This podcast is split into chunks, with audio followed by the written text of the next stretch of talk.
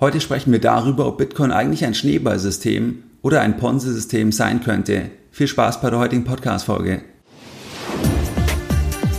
Herzlich willkommen bei Geldbildung, der wöchentliche Finanzpodcast zu Themen rund um Börse und Kapitalmarkt. Erst die Bildung über Geld ermöglicht die Bildung von Geld.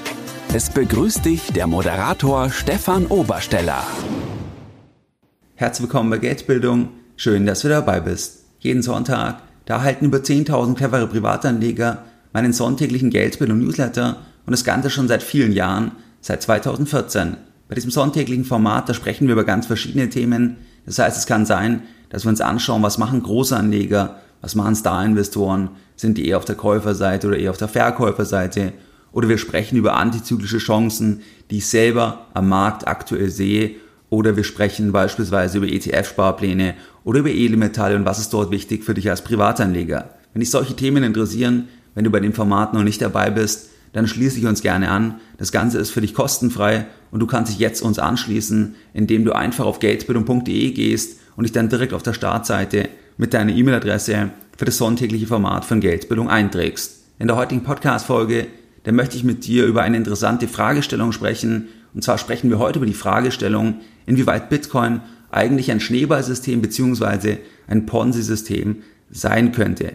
Es gibt hier immer wieder Vorwürfe, dass das der Fall ist und beide Begrifflichkeiten, also Schneeballsystem und Ponzi-System, diese Begrifflichkeiten werden oft als Synonym verwendet und beide betrügerischen Systeme, die haben auch eine zentrale Gemeinsamkeit und zwar ist die zentrale Gemeinsamkeit, dass diese Systeme, die funktionieren nur, wenn neues Kapital von neuen Personen in das System reinkommt, weil keine operative Wertschöpfung erfolgt. Das heißt, alle Versprechungen von diesen Systemen, zum Beispiel du bekommst x Prozent pro Jahr, pro Monat, was auch immer, all diese Versprechungen, die werden nicht operativ verdient, zum Beispiel durch realen Anlageerfolg, sondern die werden nur auf dem Papier verdient und ausbezahlt werden die nur durch neue Gelder. Das heißt, dass man neue Leute anwirbt, damit bezahlt man dann die Versprechungen, damit sorgt man dann erstmal im ersten Moment für Vertrauen, weil die Leute sagen, ja, schau mal, ich habe das Geld ja sogar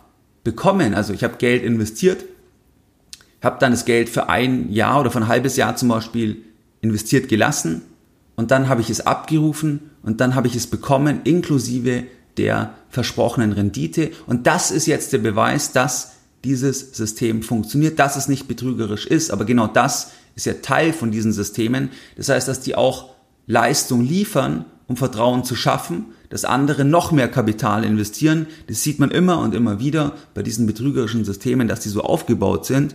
Und das ist eine zentrale Gemeinsamkeit, dass dieses neue Kapital benötigt wird, weil es keine Wertschöpfung gibt, damit die Systeme nicht sofort zusammenbrechen. Aber irgendwann werden sie zusammenbrechen. Die Themen haben halt dann eine unterschiedliche Halbwertszeit. Und das ist aber die Gemeinsamkeit. Es gibt jetzt aber auch Unterschiede. Beispielsweise ist es so, dass bei einem klassischen Ponzi-System, auf Englisch Ponzi-Scheme, dass es dort so ist, dass die Person, die das betreibt, dass die bekannt ist. Das heißt, wenn wir zum Beispiel mal an ein Milliarden-Ponzi-System denken, was jahrzehntelang erschreckenderweise funktioniert hat, dann ist es das System gewesen von dem Amerikaner Bernie Madoff. Und zwar hatte der eine sehr, sehr hohe Reputation an der Wall Street. Das heißt, der war wirklich hier sehr, sehr beliebt, sehr, sehr bekannt. Und viele reiche Leute wollten bei ihm Kapital investieren, haben bei ihm Kapital investiert. Und sein System war so, dass er marktunabhängige Renditen verdient hat und zwar über 10% pro Jahr. Also er hat jetzt nicht versprochen irgendwie 10% pro Monat oder irgendwas, sowas gibt's ja auch, sondern er hat einfach über 10% pro Jahr verdient und das Ganze hat wunderbar funktioniert, also auch Auszahlungen haben funktioniert. Er hat aber nie offenbart, wie er das Ganze macht, das war sein Geheimnis, aber es hat funktioniert über Jahrzehnte. Er hatte eine hohe Reputation, viele Leute wollten bei ihm investieren, das war auch ein bisschen ein Statussymbol, dass man bei Madoff investieren konnte und das Ganze hat dann jahrzehntelang funktioniert, aber der Clou war, er hat das Kapital nie wirklich investiert, sondern er hat nur auf dem Papier die Renditen produziert. Das heißt, wenn jetzt jemand Geld investiert hatte, das Geld dann wollte, dann hat er das zurückbezahlt, inklusive der Renditen. Aber diese Rendite hat er nicht operativ verdient, sondern nur auf dem Papier und die Rendite hat er einfach bezahlt mit neuem Kapital und das war der Clou. Und das Ganze funktionierte so lange, weil erstens alle weggeschaut haben, weil er auch so gut vernetzt war, weil er eine so hohe Reputation hatte zum damaligen Zeitpunkt und weil am Ende viele Leute das Kapital immer wieder reinvestiert haben und weil neues Kapital auch nachgekommen ist. Und so konnte das dann ähm, wirklich jahrzehntelang funktionieren, bis am Ende ein externes Ereignis, die Finanzkrise, dazu geführt hat, dass viele Leute das Kapital plötzlich wollten und dann ist das System in sich zusammengebrochen und kollabiert und es war dann Konsens oder es wurde offenbart, dass es ein Ponzi-System gewesen ist. Das heißt, das ist ein bisschen eher Ponzi-System. Die Person ist bekannt und dann auch ist es so, dass die Leute oft nur das Kapital investieren und nicht selbst noch aktiv werden. Das heißt, nicht selbst irgendwie noch Produkte empfehlen, Rückvergütungen bekommen, über mehrere Ebenen vergütet werden. Das ist ein eher Schneeballsystem. Das heißt, Person nicht so stark im Fokus und auch ein höheres Engagement. Bei einem Schneeballsystem, da hat man dann oft auch noch viel höhere Renditen. Das heißt, dass es eigentlich völlig klar ist, dass es unseriös ist, aber trotzdem funktioniert sowas immer wieder, weil die Menschen das einfach glauben wollen und deswegen brechen Schneeballsysteme oft noch schneller zusammen im Vergleich jetzt zu einem Ponzi-System, was länger funktionieren kann, wenn die Leute es einfach immer wieder reinvestieren und wenn die Renditen ähm, wenn die jetzt auch nicht irgendwie völlig abenteuerlich sind, wie zum Beispiel ein Prozent pro Tag, was es bei Schneeballsystemen teilweise gibt oder auch noch mehr. Das heißt also, das sind ein bisschen die Unterschiede. Wie gesagt, teilweise wird es auch als Synonym verwendet. Und wir schauen uns heute an, inwieweit Bitcoin eigentlich ein Schneeballsystem ist. Und dann schauen wir uns auch an, ob es ein Ponzi-System ist, und zwar anhand der Kriterien von der amerikanischen Börsenaufsicht von der SEC ist also Bitcoin ein Schneeballsystem. Wenn wir uns anschauen, was ist ein typischer Anreiz bei einem Schneeballsystem, dann ist es dort so, dass wir hohe bis sehr, sehr hohe Profitversprechungen haben. Das heißt, das ist ein zentrales Element von einem Schneeballsystem, weil das begeistert dann die Leute überhaupt Kapital zu investieren, beziehungsweise im Fall von Schneeballsystemen, dass sie in Anführungszeichen Produkte kaufen, weil darum geht es dann oft. Das heißt, dass man irgendwie ein Scheinprodukt kauft, was man dann selber auch zum Beispiel weiterempfehlen kann, was verknüpft ist mit einer hohen Renditeversprechung. Das ist oft das Thema von einem Schneeballsystem. Und ich mache dir da mal ein Beispiel. Vor einigen Jahren, da war es so, da war das Thema der sogenannten RefShare-Programme, das war im deutschsprachigen Raum extrem populär. Und da waren sehr, sehr viele fasziniert. Da konnte man dann Renditen verdienen, wie zum Beispiel ein Prozent pro Tag, plus dass man noch Geld bekommen hat, wenn man andere auch in das System reingeholt hat. Und dort war es so, dass das Produkt, äh, das Scheinprodukt von diesen Firmen, das war Werbung zu schalten, Werbung zu vertreiben, sich daran zu beteiligen an diesem Megamarkt der Werbungen, die Facebook, Google etc. ja auch zu Milliardenunternehmen gemacht haben. Das heißt, das war ein bisschen das Versprechen, dass man dort dann so Marketingpakete kaufen kann, dass man dort dann eine Vergütung bekommt von einem Prozent pro Tag, dann kann man hier Klicks schalten, man kann dann andere reinholen. Das war das vorgeschobene Produkt. Das Produkt war real wertlos. Es ging auch nie um das Produkt, aber das war quasi nach außen ein bisschen so die Fassade, wie man die Leute begeistert hat. Also in Anführungszeichen begeistert hat man sie ja durch die Rendite, die versprochen wurde. Aber alle haben gesagt, ja, sie beteiligen sich da ähm, und ähm, sind quasi am, am Werbemarkt und, und das war so ein bisschen die, die Story. Und am Ende ging es aber den Leuten nur um die Gewinne, dass man ein Prozent pro Tag verdienen kann, was ja enorm ist. Da wird jeder zum Milliardär über den Zeitverlauf kann man selbst ausrechnen, dass es gar nicht so lange dauert. Ähm, trotzdem glauben Leute das für eine bestimmte Zeit. Und auf der anderen Seite, dass man auch Leute werben konnte und dann dafür auch nochmal hohe Prozente von den geworbenen Paketen bekommen hat. Also wenn ein Paket zum Beispiel 50 Dollar kostet oder 100 Dollar, dass da auch ein guter Teil direkt dem bezahlt wird, der dann die Person geworben hat. Das heißt, man hat einen unheimlichen Anreiz gehabt, dass Leute andere werben und quasi auch wegschauen, dass das Ganze irgendwie nicht ganz vertrauenswürdig sein kann, aber so war das ein bisschen aufgebaut damals bei diesen RefShare-Programmen.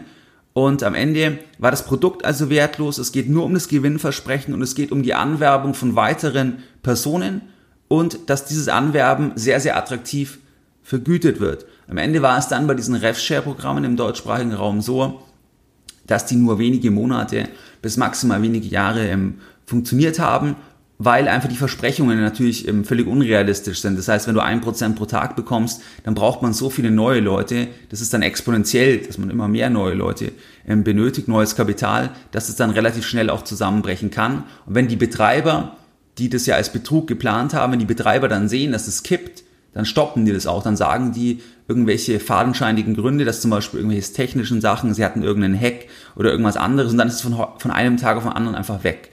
Und die Leute haben dann ihr Kapital verloren. Das heißt, das ist ein bisschen das Thema von einem Schneeballsystem. Da gibt es natürlich dann unterschiedliche Produkte oder unterschiedliche Ausgestaltungen, aber das ist ein bisschen so der Rahmen. Und wenn wir uns jetzt dort Bitcoin anschauen, wie sieht das bei, bei Bitcoin aus? Erstmal muss man sagen, dass Bitcoin erstmalig in dem White Paper beschrieben wurde im Jahr 2008 und zwar in dem White Paper Bitcoin a Peer-to-Peer -Peer Electronic Cash System und dass das Netzwerk dann 2009 startete.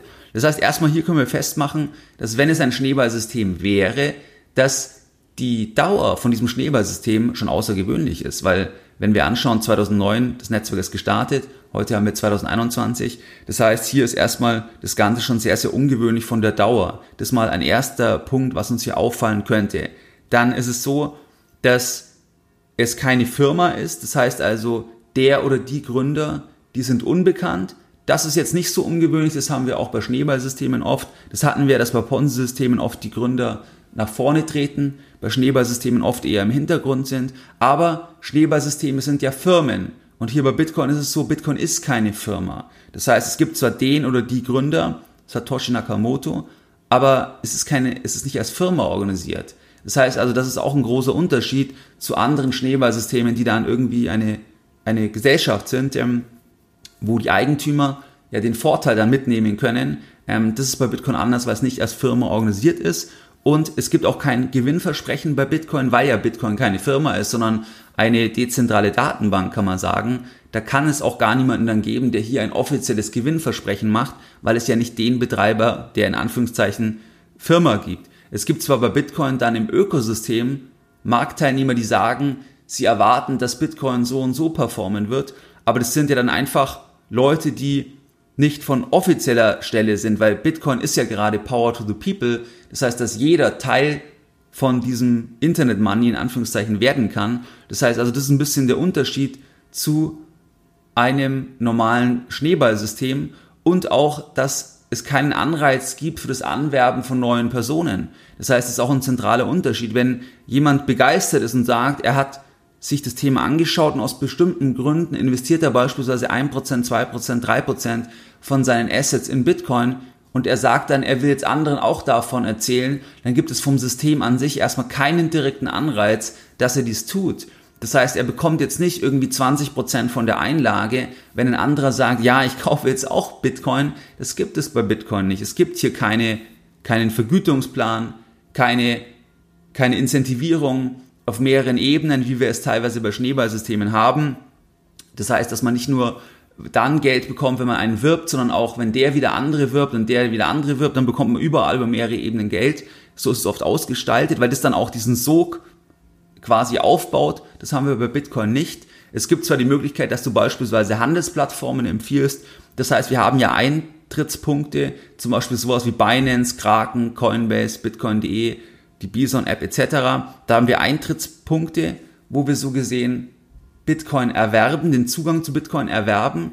Da können wir teilweise dann zum Beispiel Affiliate-Links nehmen für die Handelsplattformen, aber das hat mit Bitcoin an sich weniger etwas zu tun, sondern es geht dann eher darum, dass die Handelsplattformen zum Beispiel Gebühren nehmen und dass dann, wenn andere neue Leute auf die Handelsplattform bringen, dass dann die Handelsplattform einfach einen Teil, einen ganz, ganz kleinen Teil hier dann an die Person abgibt, die eben neue Personen auf diese Plattform gebracht hat. Aber das kann man überhaupt nicht vergleichen ähm, mit, der, mit der Logik bei einem klassischen Schneeballsystem. Das heißt also, das ist auch anders.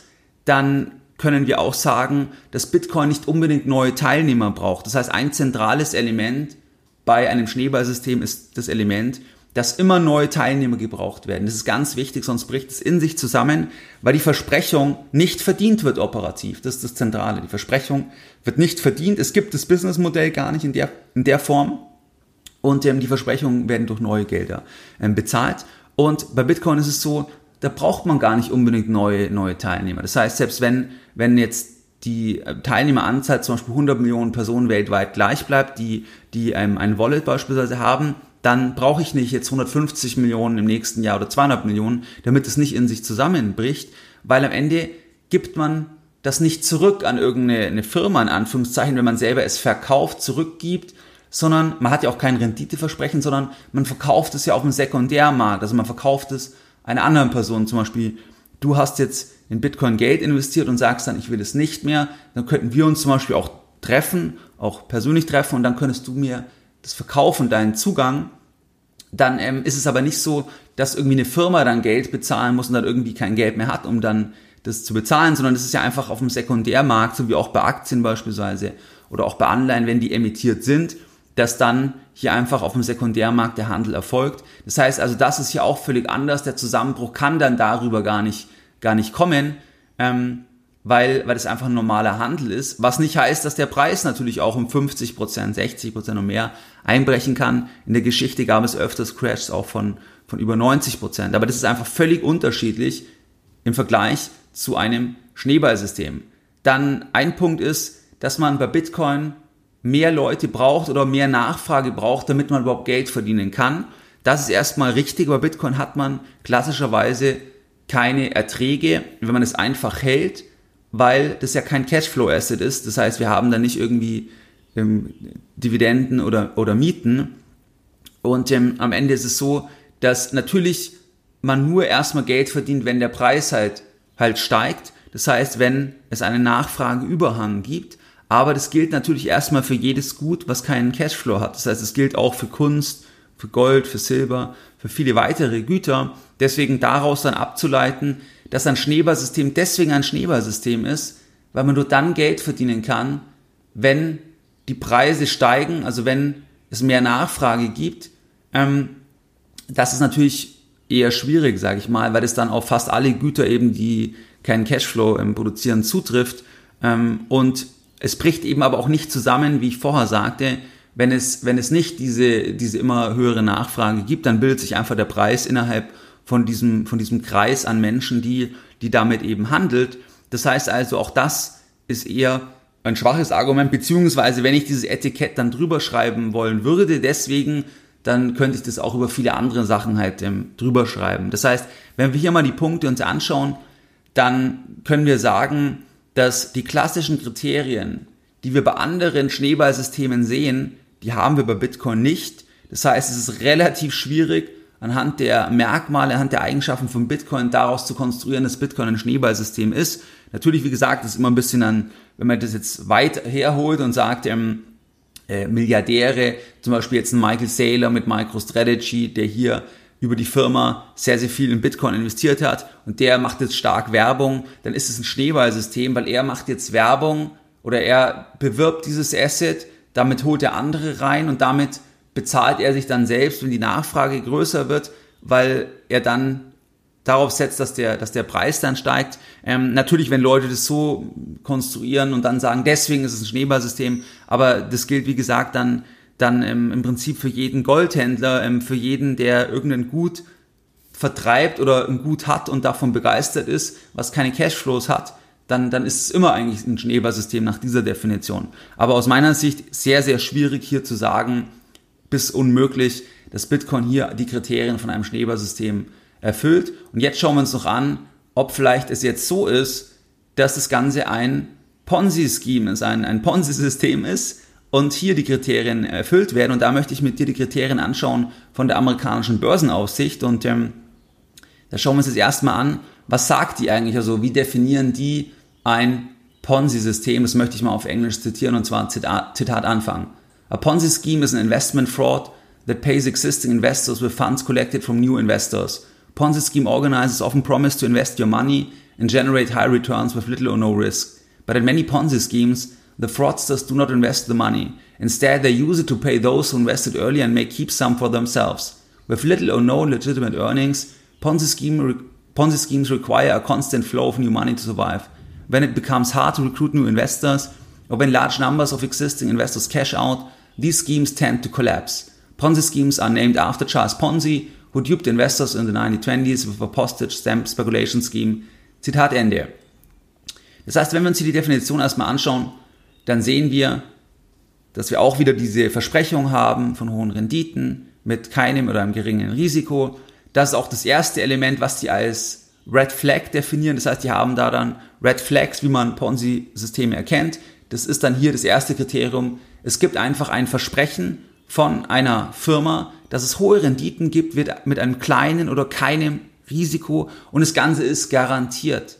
Das ist ein Warnsignal, weil es kann keine hohen Renditen für die Zukunft geben, die garantiert werden. Das ist unmöglich in einem Umfeld, wo wir Negativrenditen in der Eurozone haben. Das heißt, man kann natürlich bestimmte Investment Cases haben, dass man sagt, man glaubt, bestimmte Assets haben aus dem oder jenen Grund Rückenwind, aber niemand kann hier irgendwie eine Renditegarantie abgeben. Das kann man auch zum Beispiel für Gold natürlich nicht. Niemand kann sagen, wie Gold in den nächsten fünf Jahren genau performen wird. Niemand.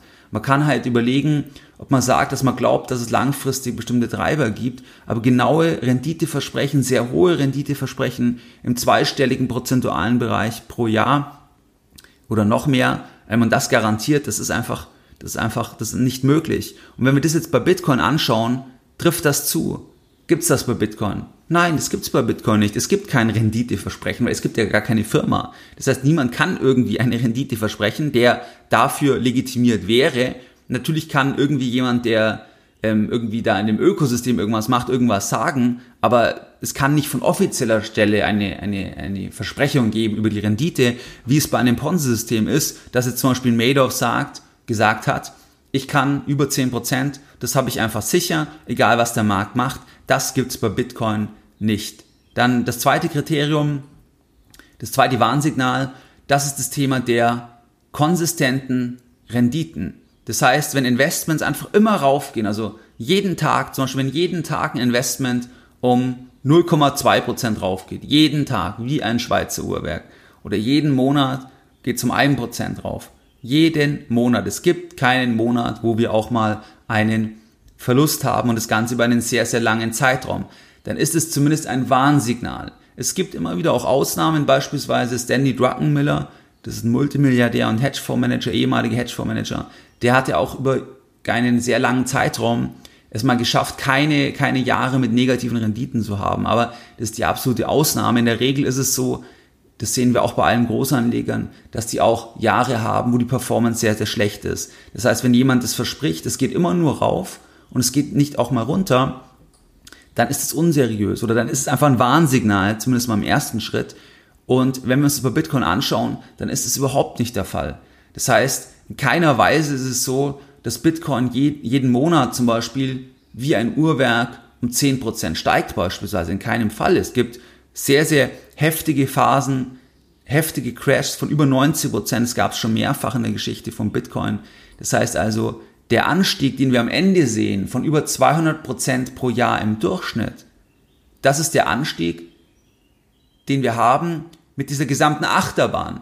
Aber eben nicht in jedem Zeitfenster ist die Rendite positiv, sondern bei Bitcoin war es so, dass man ungefähr, wenn man Bitcoin für etwas über drei Jahre gehalten hat, dann war man in der Vergangenheit immer im Plus. Aber nicht in jedem Monat, nicht in jedem Quartal, nicht in jedem einzelnen Jahr. Also es gab auch Jahre, die natürlich sehr, sehr ähm, schwach waren beispielsweise 2018 Minus äh, von, ein Minus von über 70 Prozent oder 2014 ein Minus von über 50 Prozent und im Ergebnis dann eben über 200 Prozent im Durchschnitt als annualisierte Jahresrendite. Das heißt also auch dieses Kriterium, das was ja viele Marktteilnehmer suchen, das ist übrigens auch ein Grund, warum Betreiber von Ponzi-Systemen, warum die das sagen, weil das ja die Nachfrageseite ist. Das heißt, die Nachfrageseite, die sucht ja das, dass man eben reinschaut und es geht immer nur rauf. Also es geht jeden, jeden Monat ein bisschen rauf. Das ist genau das, was Leute wollen. Und deswegen, wenn Leute jetzt betrügerische Absichten haben, dann verkaufen die das auch so. Es geht nur rauf. Es geht einfach jeden Monat rauf. Weil das die Leute wollen, das fasziniert die Leute.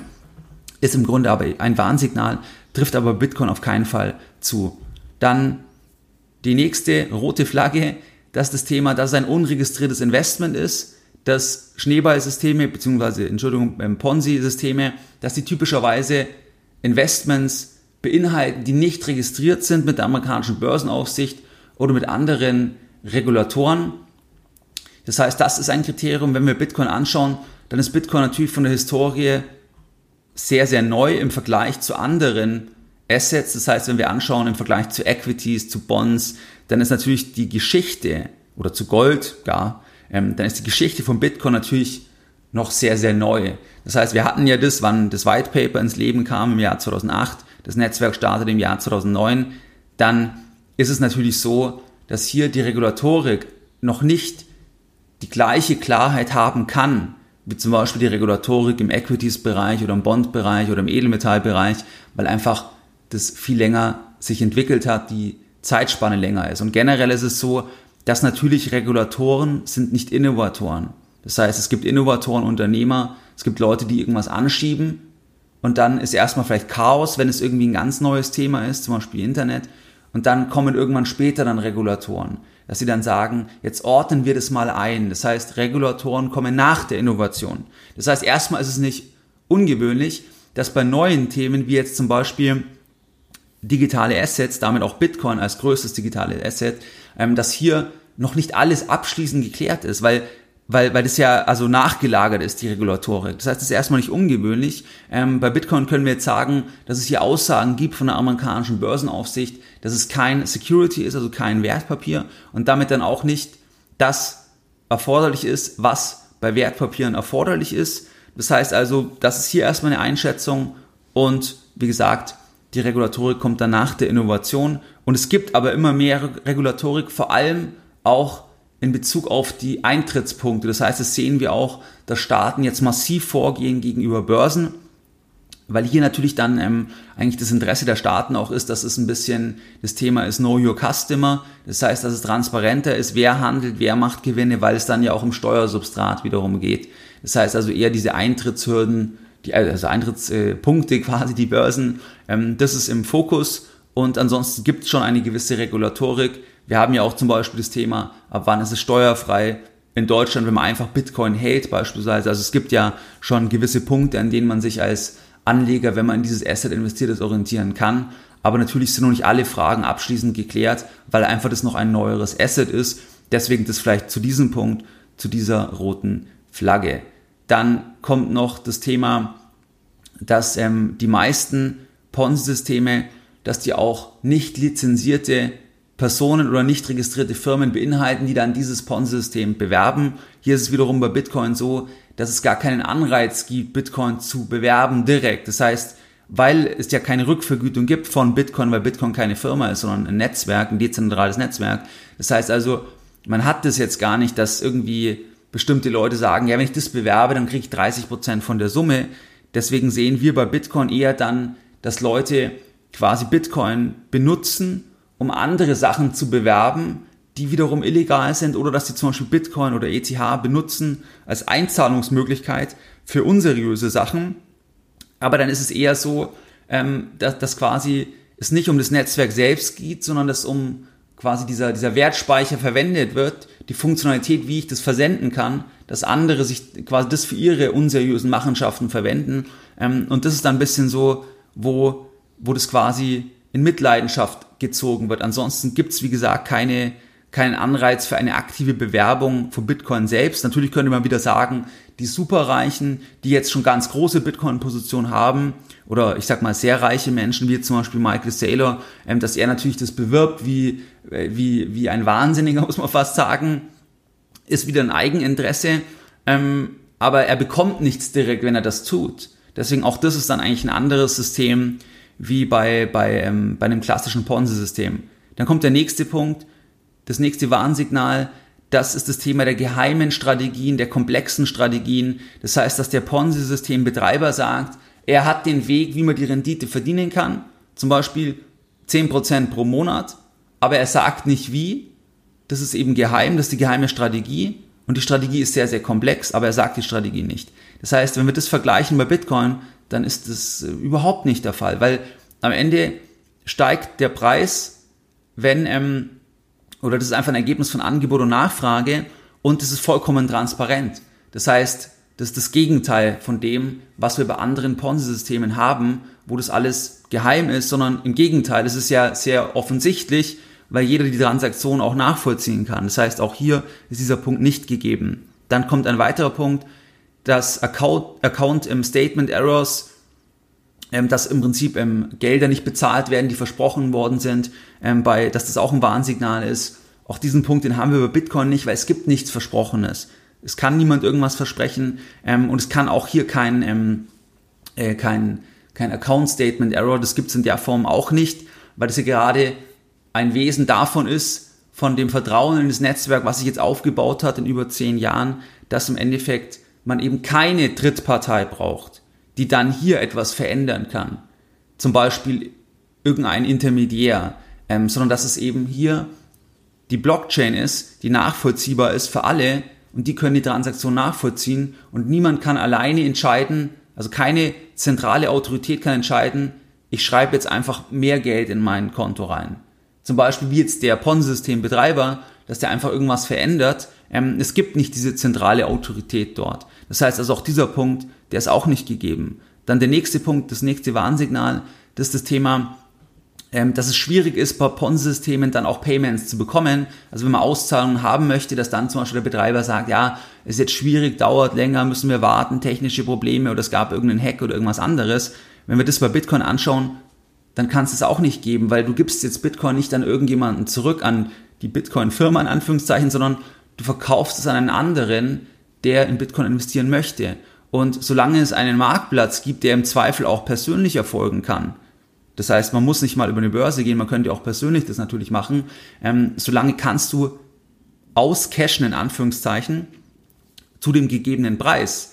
Ähm, und es kann da nicht sein, dass irgendjemand sagt, nein, jetzt kann man nicht mehr verkaufen. Also man kann nur dann nicht verkaufen, wenn es halt keinen Käufer mehr gibt. Aber das ist natürlich etwas, was ähm, das Wesen ist von jedem Marktplatz, dass man ja immer den anderen braucht, den Käufer, dass der Verkäufer verkaufen kann. Das heißt also, das ist jetzt nicht unbedingt ähm, ähm, das äh, Kriterium schlechthin für ein, ähm, für ein Ponzi-System. Das heißt, auch dieses, dieses Kriterium, dass irgendwie der Betreiber die Gelder verwehrt, das, das ist da auch schwierig. Natürlich wird es dann ein bisschen vermischt, dass zum Beispiel Börsen Konten schließen, den Zugang ähm, nicht mehr erlauben oder andere Sachen, was wir jetzt auch sehen, zum Beispiel eben mit der Regulatorik, dass da dann Börsen kalte Füße bekommen oder einfach gezwungen werden, auch ähm, Konten zu schließen beispielsweise. Aber das hat wiederum nichts direkt mit Bitcoin zu tun, weil wenn du selbst jetzt zum Beispiel den Private Key kontrollierst ähm, und es nicht auf einer Börse lässt, dann, dann gibt es das nicht. Dann gibt es das nicht, dass jemand dich daran hindert, dass, dass du das dann auch wieder umtauschen kannst in Euro, in Dollar beispielsweise, weil du dann auf alle möglichen Marktplätze gehen kannst, beziehungsweise wie gesagt auch im Offline-Leben das dann sogar umsetzen könntest. Das heißt, das sind die Kriterien von der amerikanischen Börsenaufsicht. Und wenn wir das jetzt mal anschauen, dann sind viele Kriterien, wie man ein Ponzi-System erkennt, die treffen auf Bitcoin überhaupt nicht zu, wie zum Beispiel diese garantierte Rendite ähm, oder auch, ähm, dass es eben konstant drauf geht, also jeden Monat, jeden Tag. Also viele Punkte treffen nicht zu. Es gibt ein paar Elemente, wie zum Beispiel, dass es eben, dass es eben unregistriertes Investment, es ist kein Security, aber natürlich gibt es da noch offene Fragen ähm, oder auch ähm, mit den, mit den Börsen, dass zum Beispiel hier die Regulatorik noch schwächer ist, dass hier noch Fragen offen sind. Da gehen ja Staaten jetzt dagegen vor. Aber unterm Strich ist es so, dass man auch hier dann nur schwer, also nur mit, mit einer sehr, sehr hohen Verbiegung zum Ergebnis kommen kann, dass das ein klassisches Ponzi-System ist. Also kann man an sich nicht sagen anhand von diesen offiziellen Kriterien. Das heißt aber in keiner Weise, dass es deswegen ein sinnvolles Investment sein muss. Das ist ja wiederum eine ganz andere Baustelle. Es geht jetzt hier heute in dieser Folge eher mal darum, um dieses Label. Wenn Leute sagen, das ist doch ein Schneeballsystem oder das ist ein Ponzi-System, dann ist es aus meiner Sicht oft der Fall, weil Leute das gar nicht genau angeschaut haben und es einfach so ein Label ist, was dann halt vorschnell vergeben wird. Sie können ja sagen, die Personen, die dieses Label vergeben, dass sie sagen, sie halten davon nichts, aus ihrer Sicht ist der Wert null, dann können sie das ja begründen und das ist ja dann ihre subjektive Einschätzung. Nur dieses Label, das trifft an sich, also beide Labels treffen an sich bei Bitcoin nicht zu, beziehungsweise nur mit großen Verrenkungen. Was waren jetzt die Lessons learned der heutigen Podcast-Folge? In der heutigen Podcast-Folge, da haben wir uns unterhalten über das Thema, ob Bitcoin ein Schneeballsystem oder ein Ponzi-System ist. Da hatten wir Gemeinsamkeiten zwischen beiden Systemen, dass man eben neue Gelder braucht, aber auch Unterschiede, dass bei dem Ponzi-System zum Beispiel typischerweise die Person bekannt ist, dass die Leute nur Kapital investieren. Bei dem Schneeballsystem sind die Leute in der Regel aktiver, bekommen Rückvergütung oder irgendwie ähnliches. Und dann haben wir uns die Kriterien angeschaut und sind zum Ergebnis gekommen, dass eigentlich die klassischen Kriterien für ein Schneeballsystem